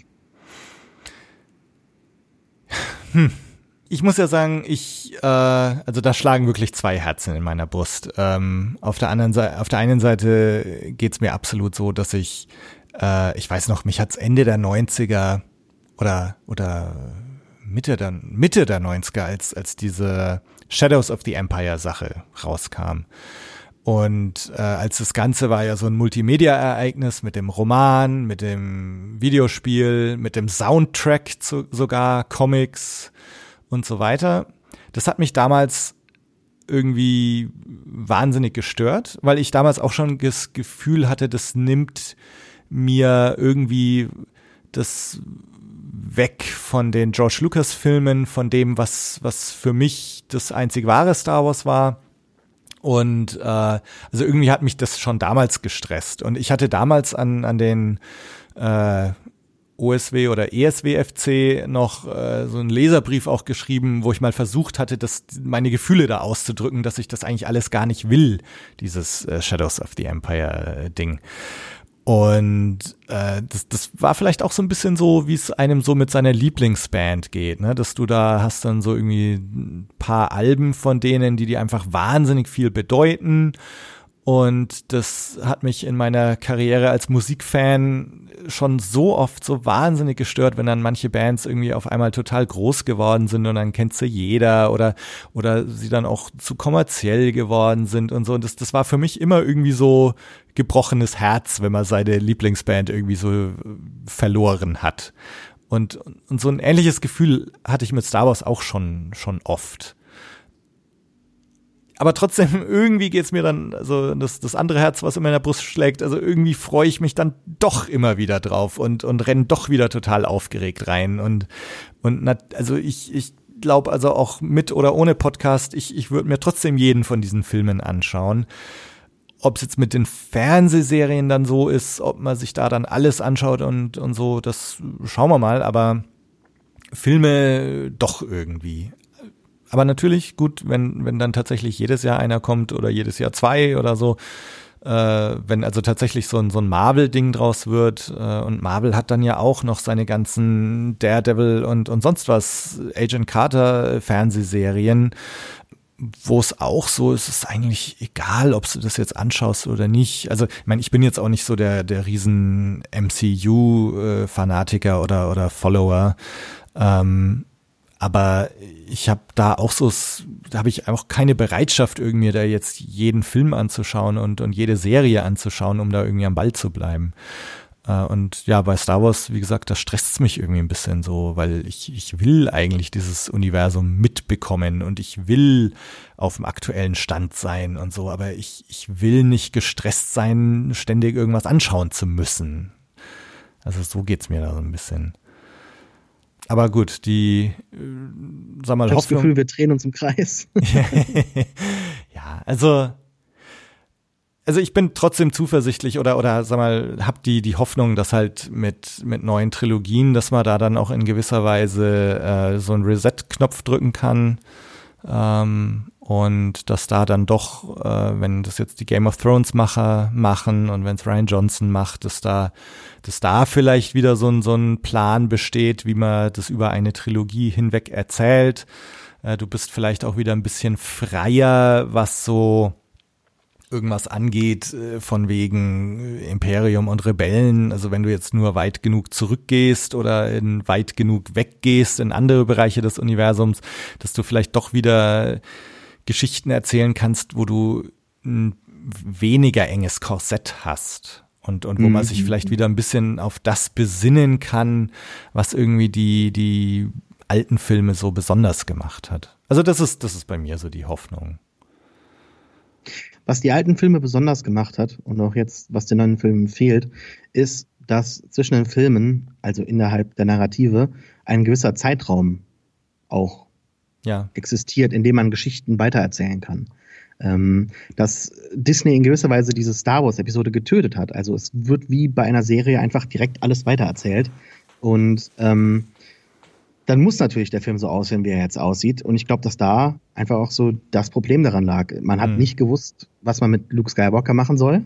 Dass man überhaupt die drei Schauspieler nicht noch einmal zusammengeführt hat in einer Einstellung, ist äh, eines der ist vielleicht das größte Verbrechen, meiner Ansicht nach. Wie kann man das dann machen? Wie kann man denn äh, Carrie Fisher, Mark Hamill und Harrison Ford nicht noch einmal in der äh, Geschichte zusammenkommen lassen? Das verstehe ich nicht. Ne? Also, dass man dann vielleicht das gesamte Werk der Rebellenallianz, ähm, wie du eben sagst, äh, ja, negiert, wie auch immer, all das wäre okay gewesen. Ich hätte kein Problem damit gehabt, wenn man das irgendwie dann tatsächlich dann äh, erklärt hätte in, in, in, hat man ja auch, aber ähm, dass man diese drei Figuren nicht noch einmal zusammenführt, das ist, das ist unglaublich. Es, und es ist gar nicht mal so sehr Fanservice, finde ich. Natürlich in gewisser Weise schon, aber auf der anderen Seite würde es natürlich auch Sinn machen. Das sind äh, drei beste Freunde und ähm, ich glaube einfach, dass J.J. Abrams keine Ahnung hatte, was man mit Luke Skywalker macht. Und dieser letzte Moment, der ja eigentlich total Star Wars untypisch ist. Jeder eigentlich andere Star Wars-Film endet ja mit einer Einstellung, äh, die ruhig ist. Ähm, wo man natürlich weiß, okay, es geht bald direkt dann los demnächst wieder im nächsten Abenteuer und alle Sachen sind jetzt noch nicht geklärt. Aber ähm, man hat keine Ahnung, was Luke Skywalker am Ende denkt, macht oder so. Und äh, diese Übergabe des Lichtschwerts muss natürlich geklärt werden. Das kann man nicht in einem Flashback machen. Also muss man quasi die Geschichte direkt weiterspielen lassen. Und dann muss natürlich basierend darauf alles andere auch äh, so folgen. Man kann halt natürlich dann innerhalb der narrativen Zeitsprung machen. Hätte man auch am besten gemacht, aber das, das fehlt so. Und das macht doch das Ganze äh, nicht besonders. Also man hat zwischen den Filmen dann Sachen im Expanded Universe, die veröffentlicht werden, die Figuren irgendwie so ein bisschen ausarbeiten und ihnen eine Hintergrundgeschichte geben, wie jetzt Phasma, die dann total äh, inkonsequent sind im Film. Und äh, zwischen den Filmen wird dann eigentlich die Galaxie auch nicht äh, äh, ausgebaut, wie es sonst immer passiert ist, eigentlich von Anfang an, ne? also mit äh, äh, Splinter. Und ähm, das fehlt. Das macht diese Filme dann weniger besonders. Das macht die Geschichte, die dann innerhalb dieser Filme erzählt wird, weniger besonders, weil man halt dann immer das Gefühl hatte, oh, okay, jetzt äh, erzählt man aber den weiteren Teil der Star Wars äh, und Skywalker-Saga. Es geht jetzt nicht einfach nur ein bisschen darum, was in dieser Galaxie passiert, ja. Und ähm, da gab es halt etliche Möglichkeiten. Und die Expanded Universe Stories, ähm, nicht nur in Comics, in Büchern, in, in Videospielen und so weiter, die haben sich auch mit ganz anderen Teilen beschäftigt. Wenn ich mir mal jetzt diesen Comic-Neustart von Marvel anschaue, alleine an den Titeln weiß ich doch schon, dass das Ganze eigentlich ziemlich langweilig ist. Ich lese weiterhin jeden einzelnen Titel, aber alle Comics heißen so wie Charaktere. Wo sind denn jetzt zum Beispiel die Knight äh, of the Republic äh, Comics oder die Republic Storyline oder die Empire Stories? Wie auch immer, da gibt es ja etliche andere Sachen, ja. Äh, Dark Empire, wie auch immer. Ne? Also Geschichten, die halt weiter erzählen und von anderen Figuren auch erzählen, die am Rande der der äh, Geschichte existieren und oder, oder vielleicht gar nichts damit zu tun haben, einfach nur innerhalb dieses Kontexts operieren. Und all das fehlt. Es fehlt einfach so viel, wo ich einfach merke, die Leute, die jetzt das Ganze jetzt gesteuert haben, diesen Neustart, die brennen nicht für Star Wars. Die, denen ist das wichtig, das sage ich gar nicht mal, dass das so komplett lieblos ist. Ich glaube das. Ich glaube einfach, dass das die falschen Leute waren, die das fortgeführt haben mit der Ausnahme von Rogue One. Hm. Ich, also so weit würde ich jetzt gar nicht gehen. Äh, also ich, ich frage mich einfach, ob man da irgendwie an diesem Anspruch gerade scheitert oder, oder sich da eine Sackgasse manövriert hat. Einfach dieses, egal welcher Comic oder Roman oder was auch immer jetzt rauskommt, dass das jetzt halt der, der neue offizielle Kanon ist. Ähm, ich, ich habe so das Gefühl, dass man da vorher einfach viel, viel unbeschwerter an die Sache rangegangen ist und, und es hatte halt so, ähm, genau, es gab dann halt den G-Kanon und so weiter und, und alles andere hat halt irgendwie existiert und, und auch so auf, auf Seite der Fans oder so, man konnte das so hinnehmen oder auch nicht. Man, man hat halt was gelesen und das, aber ich finde, es war irgendwie so eine, so eine gewisse Unbeschwertheit äh, zu spüren. Und diese Unbeschwertheit ist halt irgendwie hops gegangen, weil jetzt alles, was rauskommt, irgendwie Teil des großen Ganzen sein muss und alles muss sich aufeinander beziehen und jeder Roman muss irgendwie eine Figur einführen, die dann halt im Film mal vorkommt äh, und sei es nur am Rande und und und es ist irgendwie so, so verkrampft alles irgendwie und ähm, so dieses äh, dieses Anything Goes, das das fehlt mir einfach ein bisschen und ich, also das, das ist so meine Hoffnung einfach für diese neuen Trilogien und so, dass man, äh, dass man da doch so ein bisschen mehr zu so einem Anything Goes zurückkehrt. Ähm, Anything Goes, Nothing Matters. Ja, Meinst du das jetzt im, im negativen Sinne? Ja, ja, also das ist, aber das ist natürlich genau das Problem, dass du halt, insofern verstehe ich auch total, wenn du sagst, äh, vielleicht wäre es besser, wenn einfach nach 2005 Schluss gewesen wäre, ja, weil dann, dann hättest du diese Filme gehabt, Everything Matters, ähm, und, und du kommst halt nicht in so eine Gefahr rein, dass das alles irgendwie belanglos ist oder, oder dass das alles wurscht ist. Und ähm, ich glaube, das ist tatsächlich so ein bisschen auch die, die ganz große Schwierigkeit jetzt gewesen mit der, mit der neuen Trilogie oder mit den ersten beiden Filmen. Du führst halt Figuren ein, die theoretisch sehr vielversprechend sind. Ray, Poe, Finn, ähm, die aber doch halt innerhalb dieses Fortsetzungsdinges funktionieren müssen und dann sind halt Luke, Han und Leia auch noch da und dann soll's aber irgendwie ja neue junge Figuren gehen, geben, also weiß man dann doch irgendwie nicht, was man mit Luke machen soll. Ähm, insofern, ja, vielleicht wäre es tatsächlich besser gewesen, einfach, äh, also stell dir mal vor, es hätte jetzt Filme gegeben mit Ray und Finn und so weiter, die halt in diesem Universum spielen, die uns aber nicht als Episode 7 und 8 verkauft werden, sondern die halt eine andere Story erzählen, die auch dieses ganze Resistance und First Order Ding dann nicht machen müssen, weil sie nicht anknüpfen müssen und so. Und ich glaube, diese Freiheit wäre schon cool, da einfach Reset und irgendwas anderes zu machen und und sag mal nach nach Rückkehr der Jedi Ritter halt einfach auch gut sein zu lassen. Mhm. Ähm, und das sehe ich halt so, so als die, die Chance an jetzt für, für Ryan Johnson Trilogie, für Game of Thrones Trilogie. Also sag mal, das mal sehen, ja, vielleicht sagt man sich dann, wenn man das erstmal gesehen hat, äh, jeweils den ersten Teil dann, dass du auch sagst, na, hm, vielleicht hätten sie es doch lassen sollen. Aber, aber grundsätzlich bin ich da jetzt hoffnungsfroh, äh, dass das in dem Fall so mit Reset und, und jetzt nochmal neu und jetzt mit mehr Freiheit und so, dass, dass man da noch interessante Sachen vorgesetzt bekommt. Also bei mir ist tatsächlich so, vielleicht bin ich da jetzt auch noch ein bisschen blauäugig, aber, aber die Hoffnung stirbt zuletzt. Du hast eine neue Hoffnung. Ja, oder, oder immer noch, immer die, die alte Hoffnung immer noch, die, die ich immer wieder aufs Neue habe. Star Wars ist halt für mich so eine Sache. Ich, ich war zwölf, als ich es entdeckt habe, und das war für mich alles. Irgendwie, das, das hat einfach, hat mir so viel bedeutet, hat mir so viel gegeben.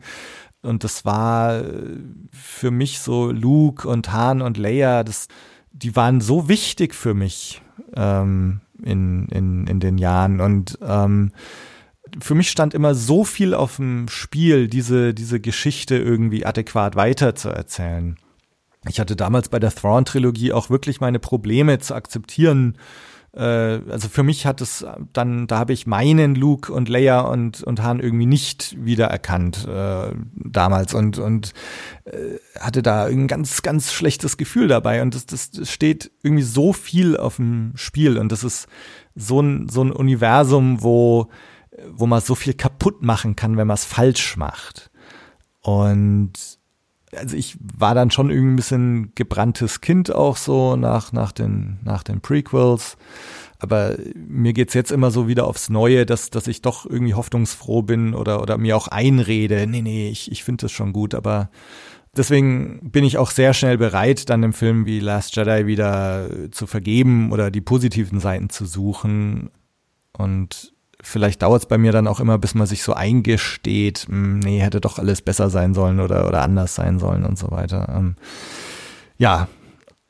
Du hattest mal gesagt, als wir uns neulich mal kurz unterhalten haben, dass du glaubst, dass die Ryan Johnson Trilogie eventuell gar nicht mehr realisiert wird, realisiert wird oder nicht so realisiert oder denkst du das immer noch oder? Ich halte das nach wie vor für einen Marketing-Stunt. Aha. Ich glaube, dass man innerhalb der Produktion mit Ryan Johnson vollkommen zufrieden war. Ryan Johnson hat ja mit dem Drehbuch bereits abgeschlossen, bevor The Force Awakens in die Kinos kam. Und somit konnte er quasi gar nicht auf die negativen Reaktionen reagieren oder irgendwie noch was anpassen. Und Ryan Johnson ist natürlich ein äh, durchaus zu Recht gefeierter Regisseur, der bereits etliche gute Filme gemacht hat und auch die großartigen Breaking Bad Folgen inszeniert hat. Ich halte ihn gar nicht jetzt für einen schlechten Regisseur. Ich glaube aber, dass äh, man dort den jeweiligen Regisseuren vielleicht bei der Story zu viel Freiheit gegeben hat und man dort halt mit J.J. Abrams und Ryan Johnson zwei Leute hatte, die sehr unterschiedliche Visionen hatten, die teilweise sogar im Wettkampf miteinander standen. Und das merkt man ganz deutlich. Und ich glaube auch jetzt, dass J.J. Abrams wieder in die andere Richtung schwingen wird.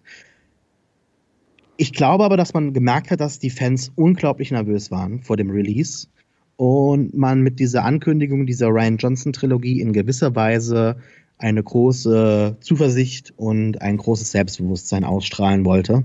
Das hat auch geklappt bei mir zumindest ja, und ja. bei anderen Leuten auch, glaube ich. Und die Reaktion jetzt, dass der Film bei Rotten Tomatoes, und das sind nicht nur russische Bots, das sind nicht nur Leute, die auf 4chan sich organisieren. Ich glaube tatsächlich, dass der Film äh, nicht nur im Fandom sehr gespalten aufgenommen wurde. Und das hat man, denke ich, überhaupt nicht erwartet äh, Lucasfilm, wenn sie jetzt wahrscheinlich nicht irgendwie Infinity War bereits hätten und andere Pläne für Dezember, also bei Disney, äh, dann mhm, hätte man den Film Han Solo vielleicht auch verschoben, aber ich glaube, das ist jetzt tatsächlich so ein, so ein, die haben das abgeschrieben. Ich glaube, die rechnen schon damit, dass das Solo vielleicht gar nicht so ein großer Erfolg wird. Ähm, und deshalb halten sie das Marketing auch so gering wie möglich. Marketingkosten sind ja heute eigentlich äh, fast genauso hoch wie die Produktionskosten bei, bei so großen Blockbuster-Filmen. Da müssen die Filme ja enorm viel einspielen, damit es überhaupt ein enormer Erfolg wird. Ich glaube jetzt nicht, dass ein Star Wars-Film jemals wirklich floppen wird, aber The Last Jedi blieb halt schon deutlich hinter den Erwartungen zurück und hat halt gerade mal ein bisschen mehr als Rogue One, glaube ich, eingenommen. Und ein Film, in dem Luke Skywalker zurückkehrt, äh, Lichtschwerter fliegen und so weiter, hat dann jetzt quasi diesem kleinen Standalone-Film ähm, ja äh, ein bisschen, ein bisschen mehr gemacht als dieser Film. Ich glaube, dass die gesamte Reaktion an, an Lukas Film nicht spurlos vorbeigeht. Ich glaube auch, dass die einfach gedacht haben, solange diese Filme qualitativ zumindest besser sind als die Prequels, und das ist in Filmemacher, äh, in der Sicht der, der, des, des Filmemachens, beim Storytelling und so weiter, bei der Figurenzeichnung nicht allzu schwer, wird man die Fanboys auf der, auf der Seite haben. Äh, deshalb haben die Filme ja auch ganz, ganz viele andere Sachen eingebunden und äh, deshalb läuft äh, Kathleen Kennedy auch mit so einer, mit so T-Shirts rum wie The Force is Female, ja. Also man, äh, ich sage jetzt nicht, dass man Ray eingebunden hat, um Frauen anzusprechen, aber man hat die äh, Galaxie natürlich doch schon äh, zu Recht auch äh, breiter gemacht, äh, mehr, äh, mehr Repräsentation von anderen äh, Leuten eingebaut und das finde ich auch schön. Das war auch schon immer so in den äh, anderen Teilen des Star Wars-Universums und deshalb ist es auch jetzt endlich in den Filmen da. Aber ich glaube, dass man schon immer in gewisser Weise so dachte, ja, die Fanboys haben wir, wo können wir denn jetzt unseren Gewinn bei welcher Zielgruppe im Kino äh, maximieren? Und ich glaube, dass die jetzt echt überrascht sind. Man wird wahrscheinlich Ryan Johnson diesen Film machen lassen und ihn dann, oder das vielleicht, oder man sagt mal, okay, mach mal den einen Film und wir gucken, was draus wird. Konzipier das mal so, dass das auch als, als Standalone-Film funktionieren könnte. Ich denke mir halt, dass sie halt nicht zwei Monate später das Ganze dann abblasen oder revidieren, einfach um äh, nicht komplett aktuell so den Respekt zu verlieren. Aber hinter den Kulissen vermute ich da doch schon eine ziemliche Unsicherheit, die, die noch größer ist als die anfängliche Unsicherheit. Bei zwei Sachen muss ich noch kurz nachfragen. Du, du hast gesagt, äh, meinst du, den Solo-Film haben sie schon so halb abgeschrieben oder? Ja. Ja, ich glaube schon. Warum meinst du das? Der Trailer. Warum, warum kommt der Trailer jetzt erst raus? Das ganze Chaos bei der Produktion. Hm. Der Film wurde ja zweimal quasi gedreht. Ja? Also die Produktionskosten sind immens für diesen Film. Äh, gleichzeitig ist die breite Kinogängerschaft, glaube ich, inzwischen echt müde, was Star Wars-Filme angeht. Äh, dazu ist Alden Ehrenreich kein Star. Die Geschichte um Han Solo muss nicht erzählt werden, also ist es insofern kein wirklicher Event-Charakter im Star Wars-Universum. Das Ganze baut sehr auf Sachen auf, die wir bereits gesehen haben. Hey, Chewbacca ist da und der Millennium Falcon, er sieht ein bisschen anders aus, aber du kennst den Millennium Falcon. Und hey, Lando Calrissian sieht ja nicht cool aus. Und all das stimmt. Aber ich glaube nicht, dass das ähm, bei, den, bei, dem, bei dem Normalo-Zuschauer angekommen ist. Äh, dass der von dem Film gerade mal jetzt so zwei, drei Monate vor Start erfährt, das ist schon ziemlich krass. Also ich habe mit, mit Leuten mhm. gesprochen, die ich jetzt nicht als komplette äh, Idioten bezeichnen würde und Leute, die sich nicht informieren über solche Sachen und die waren auch überrascht. Wie, Moment, es kommt jetzt ein neuer Star Wars-Film raus? So, und ich glaube, dass das sind natürlich, klar, nur Anekdoten, aber ähm, ich glaube, dass da schon irgendwie eine gewisse Wahrheit drin steckt.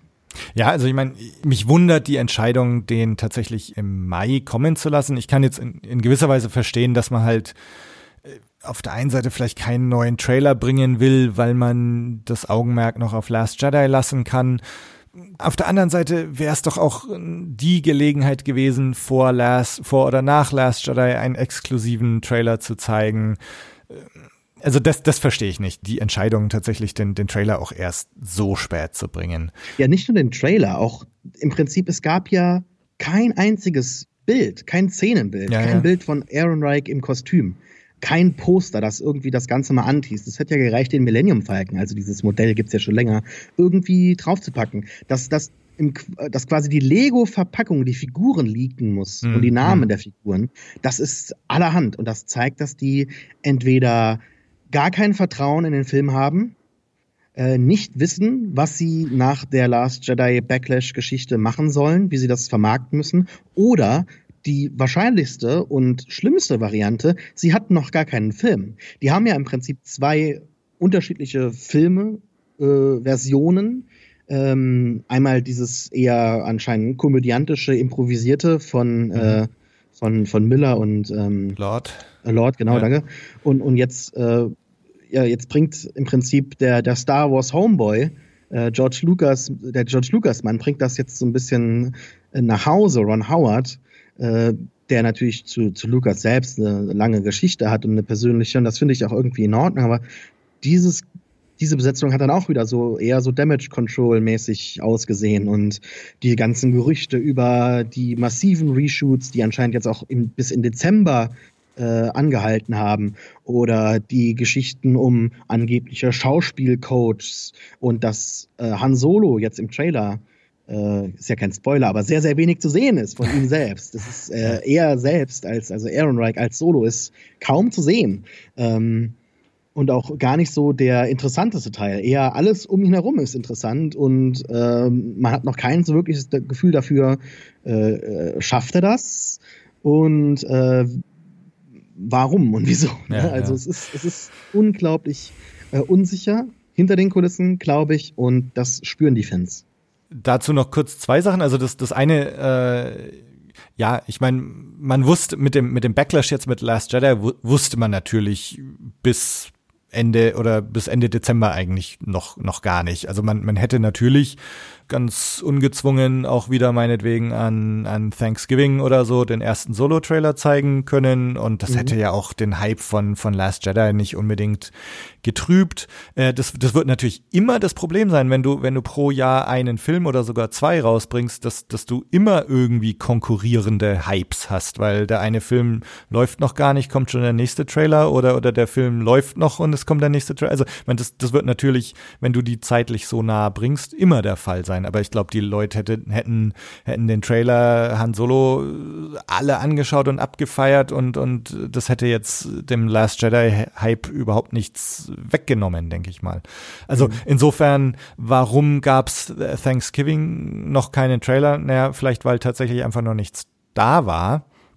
Eine andere Interpretation könnte natürlich auch sein, äh, von wegen äh, große Unsicherheit und, und man weiß nicht, ob das was wird. Oder man, man liest genau das Gegenteil rein und sagt, naja, die sind sich so sicher, das wird ein Selbstläufer. ähm, und, und wir haben das gar nicht nötig, da rechtzeitig einen Trailer zu zeigen.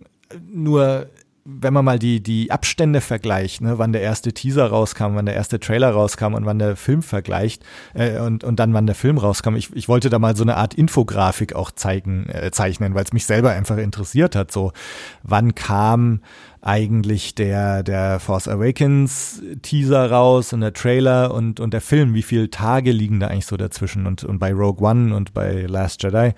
Und ich glaube, da, da wärst du schockierte zu lesen, äh, wie kurz die Abstände dabei Solo sind. Ähm, ja, ich, keine die Ahnung. Die Abstände oder? werden allgemein kürzer. Ich meine, ja, jetzt kommt er auf DVD und Blu-ray raus. Ne? Äh, Last ja, J.J. Abrams hat einen Tag nach der Premiere von The Last Jedi, glaube ich, gesagt, dass er gerade die Story von Episode 9 gepitcht hat. Jetzt, gerade mal zwei Monate später, hat er das Drehbuch schon fertig. Ja. Ah, ich meine, natürlich, es gab ja schon einen Drehbuchentwurf äh, von Colin äh, Trevorrow und seinem äh, Co-Autoren. Ja. Aber naja. Ja, ich meine, klar, bei diesen kurzen Abständen muss das ja auch so sein, irgendwie. Äh, nur ja, also Solo, ich kann ich kann es mir auch nicht ganz erklären. Oder warum man dann nicht tatsächlich äh, auch sagt, hey, dann verschieben halt auch auf Dezember. Ich meine, irgendwie macht es ja auch Sinn, ne? Dann kommen sie halt immer im Dezember raus. Die Leute gehen an Weihnachten jetzt äh, seit neuestem immer in Star Wars Film. Dann ist auch die Wartezeit auf Episode 9 nicht mehr ganz so lang, halt ein Jahr anstatt jetzt eineinhalb Jahren. Ähm, genau, und, und eine andere Sache, die ich noch sagen wollte, ähm, mit Last Jedi jetzt, wo du sagst, ja, die Reaktionen sind wahrscheinlich an, an Disney auch nicht vorübergegangen. Ähm, ich weiß gar nicht, meinst du, der Film ist tatsächlich so hinter deinen Erwartungen zurückgeblieben? Ich meine, er hat es ja doch, ist er nicht schon wieder in den Top 10 most äh, Box Office erfolgreichen Filmen oder also ist ja. er nicht auch wahnsinnig erfolgreich? Finanziell, ja. ja. Aber ich glaube, dass man tatsächlich mit äh, wir haben ja über manche Sachen noch gar nicht drüber gesprochen, die tatsächlich wirklich gravierend schlimm sind an The Last Jedi. Und darum soll es ja heute auch nicht gehen. Aber alleine, wie man Luke Skywalker gehandelt hat, ich glaube tatsächlich, dass man dort einen ganz, ganz großen Kern des Fandoms wirklich verletzt hat. Und das kann man gar nicht so wirklich messen. Das kann man vielleicht messen in der Anzahl von YouTube-Videos oder Kommentaren, die sich kritisch dazu äußern. Aber das sind, da könnte man ja auch wieder sagen, ja, das ist eine kleine, laute Minderheit, wie auch immer. Das kann man nicht messen. Aber ich würde mal behaupten, ich bin Teil dieses Fandoms, ich kann das in gewisser Weise bewerten und wirklich viele Leute, die sich mit dem Schicksal von Luke Skywalker und den anderen Figuren anfreunden können, gibt es jetzt eher nicht. Und ich glaube tatsächlich, dass es natürlich, also ein Star Wars-Film wird niemals, niemals wirklich tatsächlich finanziell floppen oder scheitern. Äh, er bleibt vielleicht hinter den Erwartungen zurück und das wird, denke ich, auch auf jeden Fall mit Han Solo so sein. Äh, dafür ist momentan einfach kein Buzz. Die Produktion ist zu äh, komplex gewesen, zu schwierig, zu kompliziert mit all den äh, schlimmen Gerüchten. Und das, das wird nichts mehr. Das wird nichts mehr. Aber wir reden heute so viel in diesem gesamten Podcast über Sachen, die wir noch nicht absehen ja, können. Ja. Das sind einfach nur Abschätzungen, äh, Einschätzungen. Und ähm, deshalb hat alles einfach so eine ungenaue, eine Ungenauigkeit, eine Unsicherheit und äh, es ist eher so eine Aufnahme von Gefühlen. Ja, ja, genau. Deshalb kann ich eigentlich nie sagen, ja, ich glaube das hundertprozentig, ja. ich stehe da voll dahinter äh, oder ich glaube, dass das oder das passiert und, und so wird. Und von mir aus äh, stehe ich in fünf Jahren gerne hier und sage, die Ryan Johnson-Trilogie war das Beste, was Star Wars jemals passieren konnte.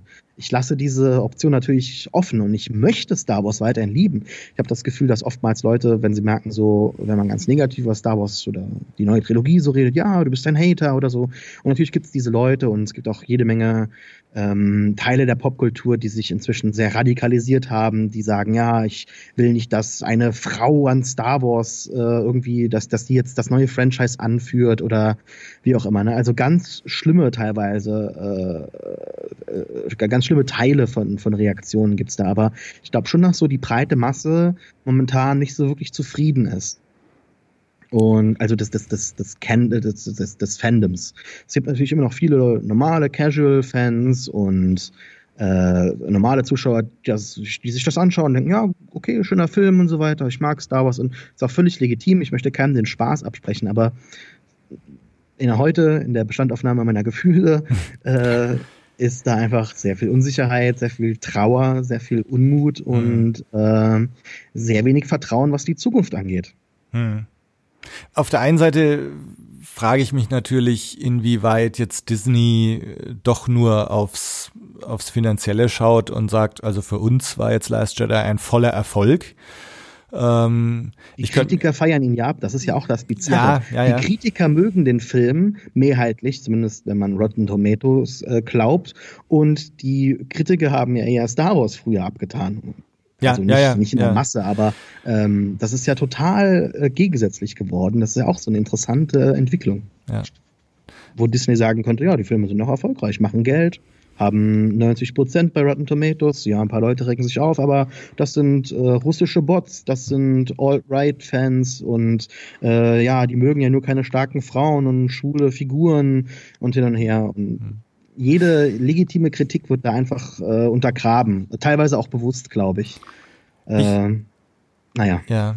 Ich könnte mir halt vorstellen, dass das, also wo du jetzt auch gesagt hast, eine Backlash, äh, also wo, wo er sich ja halt tatsächlich äußern könnte in, in Zahlen, wäre, wenn einfach kein Mensch mehr in in Episode 9 geht. Ja? Oder, oder wenn, wenn die Leute, die jetzt sagen, Luke Skywalker, Star Wars ist für mich tot, äh, das ist nicht mein Luke Skywalker und so weiter, äh, wenn die sagen, okay, also damit ist für mich auch das Thema Episode 9 gegessen, den schaue ich mir gar nicht erst an, da bin ich raus das, das würde Disney natürlich merken. Also wenn, das wenn wird ja nie kommen. Also ja. ganz im Ernst, ich werde jeden einzelnen Star Wars Film sehen im Kino in der Mitternachtspremiere. Egal, komme was wolle. Und wenn ich jeden einzelnen hasse, es wird immer so sein. Also äh, ich glaube, da bin ich auch nicht alleine. Ja, das wird und, wirklich passieren. Und, und von daher ist es, ist es halt wahrscheinlich Disney dann auch irgendwo egal. Weil, also solange, solange das Geld reinkommt, solange die Kann Leute ja reingehen. Auch. Ja, ja, ja. Ähm, also ich glaube nicht, dass Bob Eiger äh, da jetzt Probleme hat und, oder, oder Schlaf verliert. Nö, nö. Ist aber, ich sag mal, für die, für die Fans, also ich, ich habe vorhin mein, mein zwölfjähriges Ich beschrieben, also für die, denen bricht's natürlich das Herz zu sehen, dass mit ihrem Star Wars sowas, sowas passiert, ja? wenn es tatsächlich ja. nur noch ums Geld geht und, und Fans und Meinungen und da, da, da, ist, ist alles egal. Ja. Äh, aber ja, ähm, wie gesagt, also bei mir ist dann doch die Hoffnung da, dass jetzt in der Ryan Johnson Trilogie respektvoll damit umgegangen wird und, und dass da doch irgendwie was, was rauskommt, was ja, vielleicht äh, die, die Fans auch wieder versöhnt und oder was uns versöhnt. Was, ich, ich weiß nicht. gerne ja. wieder für einen Podcast äh, hier ja, und sagen, wir, wir können ja. drüber reden und uns freuen. Ja, ja das äh, schauen wir mal. Äh, vielleicht so zum Abschluss noch so, äh, was müsste denn passieren aus deiner Sicht, damit du Star Wars wieder liebst? Oder dass das eine, eine Trilogie äh, oder, oder eine, eine Star Wars Zukunft, wo du sagst, ja, das, das ist wieder mein Star Wars. Kannst du das sagen, was da passieren müsste? Nicht so wirklich. Also die Vorstellungen, die ich da habe, die sind sehr diffus. Ah. Äh, Star Wars an sich ist so ein breites Medienimperium, dass ich dafür für jedes Subgenre, für jedes Medium unterschiedliche Erwartungen habe. Also allein was momentan mit EA passiert und Battlefront, äh, ist ja auch eine große Schande. Oder mit den Comics habe ich eben angesprochen, dass da äh, Unzufriedenheit herrscht, dass da eher dann Geschichten der Figuren weiter erzählt werden, anstatt mal irgendwie eine Reihe kommt, die was Neues erzählt. Gut, Dr. Afra hat man aber ähm, man, man versteht vielleicht ein bisschen, was ich meine. Das Ganze steht natürlich noch am Anfang, aber ähm, ich glaube nicht, dass man aus meiner Sicht diese Star Wars-Trilogie noch retten kann mit Episode 9. Vielleicht, ich, ich würde es mir hoffen. Ich hoffe, dass ich in zwei Jahren anders denke. Ich glaube aber nicht. Ähm, ich finde es schwierig, weil ich habe ja mein Star Wars schon und wirklich weg ist es ja nicht die sagen halt, es gibt es nicht mehr, aber mein Star Wars existiert ja trotzdem noch. Ja? Ich habe die Bücher hier stehen, ich habe die Comics hier stehen, ich kann die Spiele wieder spielen, ich habe das nicht vergessen und mein Star Wars existiert. Und ich möchte auch jetzt nicht, dass man das eins zu eins kopiert oder so, aber dass ich ähm, äh, ein bisschen mehr an Rogue One vielleicht äh, orientiert wird und man die Weirdness äh, dieses Universums annimmt und sich nicht zu sehr auf äh, die alten Sachen ähm, konzentriert. Ich meine, äh, natürlich hat Rogue One genau das getan. Er hat äh, sich auf die alten Sachen konzentriert und einen, und einen Film erzählt, den man eigentlich nicht bräuchte und der dann auch genau an die alten Sachen anschließt. Aber er hat trotzdem innerhalb dieses, äh, dieser Struktur, dieses Systems äh, etliche neue Facetten ähm, aufgerollt und, und sehr, sehr gut äh, umgesetzt und was genau ich mir jetzt wünsche, dass ich sage, ah, ich möchte einen Film über Boba Fett oder und dann muss aber das und das passieren. Da, so konkret kann und möchte ich gar nicht sein. Ähm, da möchte ich mich auch überraschen lassen. Ich habe natürlich auch meine Ideen über Filme, die ich gern sehen würde oder wie ich jetzt zum Beispiel diese neue Star Wars Trilogie äh, gebaut hätte. Aber äh, das ist halt meine Vision und, und das interessiert, glaube ich, keinen. Äh, ich erzähle es immer privat oder so, aber es, ja das, also ich habe meinen Star Wars schon mhm. und ich wäre froh, wenn man vielleicht sich an dem Aufbau von damals interessiert, äh, orientiert und dann wieder interessante Geschichten innerhalb dieses Aufbaus äh, erzählt, die neu sind. Vielleicht, ich weiß es nicht, vielleicht ist das der Weg. Also mir selber geht so, ich habe also, also viele Sachen habe ich jetzt im, im Verlauf der, der letzten Stunde auch schon schon gesagt eigentlich. Also äh, ich, ich wünsche mir irgendwie so, so eine Unbeschwertheit, äh, dieses Anything Goes Gefühl, ähm, gleichzeitig das Gefühl, dass was auf dem Spiel steht oder das, was man da sieht, wichtig ist. Also das ist nicht so so doesn't matter, ja, was du vorhin mhm. gesagt hast.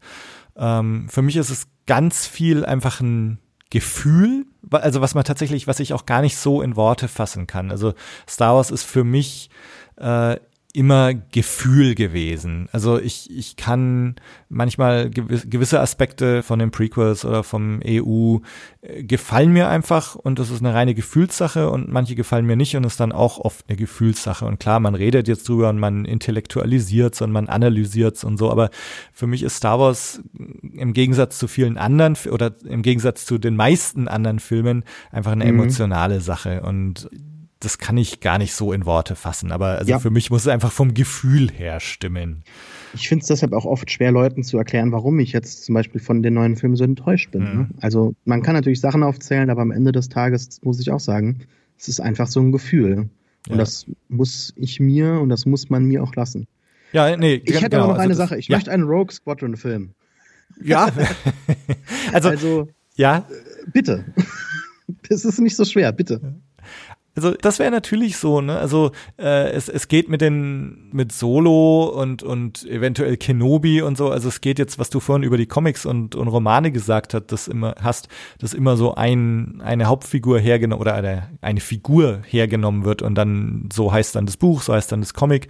Also mein Kenobi-Film würde ich mir auf jeden Fall anschauen, aber äh, ich, ich fände es tatsächlich auch, auch cool, wenn man eben wie in Rogue One äh, sich, sich nicht unbedingt auf, auf irgendwie eine zentrale Figur konzentriert und, und genau solche Sachen wie Rogue Squa- Squadron oder, oder was weiß ich ausprobiert. Ähm, und ja, ich meine, vielleicht ist es tatsächlich so, dass das eigentlich so das Pulver in, in diesen Spin-off-Filmen liegt, ne? wo du einen Film machen kannst, wo du mal ein bisschen was ausprobieren kannst. Also mir geht's ja so, ich warte ja immer noch auf, auf die erste weibliche Star Wars-Regisseurin. Das, also solche Ach so, ja, Sachen. hinter halt, der ja. Kamera habe ich gar nicht dran gedacht. Ja. Ja, und, und ähm, also es, es gibt so viele Dinge, die, die irgendwie noch kommen können und wo ich mich auch irgendwie drauf freuen würde und drüber freuen würde. Und ähm, ja, also, aber ja, vielleicht hast du ja vorhin auch schon gesagt, na, vielleicht spielt die Musik da auch tatsächlich eher in, in diesen Spin-off-Filmen. Ähm, aber, aber jetzt, klar, wo, wo dann doch wieder in Trilogien gedacht wird und, und Ryan Johnson und, und Game of Thrones Macher und so ran, rankommen. Bin mal gespannt, was aus diesen Spin-off-Filmen jetzt auch so wird. Ja. Ähm, ja. aber da, da komme ich auf jeden Fall mal auf dich zurück, äh, wenn, Gerne.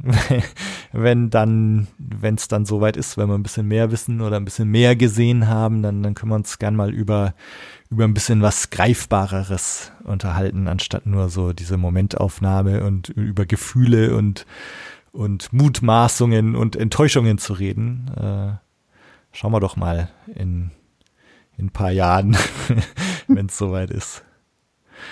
Ja, dann, äh, ich muss jetzt eh langsam Schluss machen, weil meine, meine SD-Karte, merke ich gerade, äh, es sind nur noch ein paar Minuten übrig. Äh, ich war nicht sonderlich Dann gut passt's, vorbereitet, aber so, so passt es doch ganz gut. Dann, äh, ja, vielen, vielen Dank fürs Mitmachen. Gerne. Ähm, und ich bin jetzt erstmal gespannt auf Solo. Ich, äh, wie gesagt, ich habe ja noch nichts gesehen, ich weiß noch nichts und bin mal gespannt, wie, wie dieses Experiment so funktioniert. Dazu wird es dann irgendwann mal in sehr naher Zukunft eine Blue Milk Blues Reaktionsfolge geben. Davor gibt es aber, glaube ich, noch eine, mindestens eine andere Folge. Würde mich freuen, wenn ihr dann wieder dabei seid. Äh, bis zum nächsten Mal. Ciao. Ciao.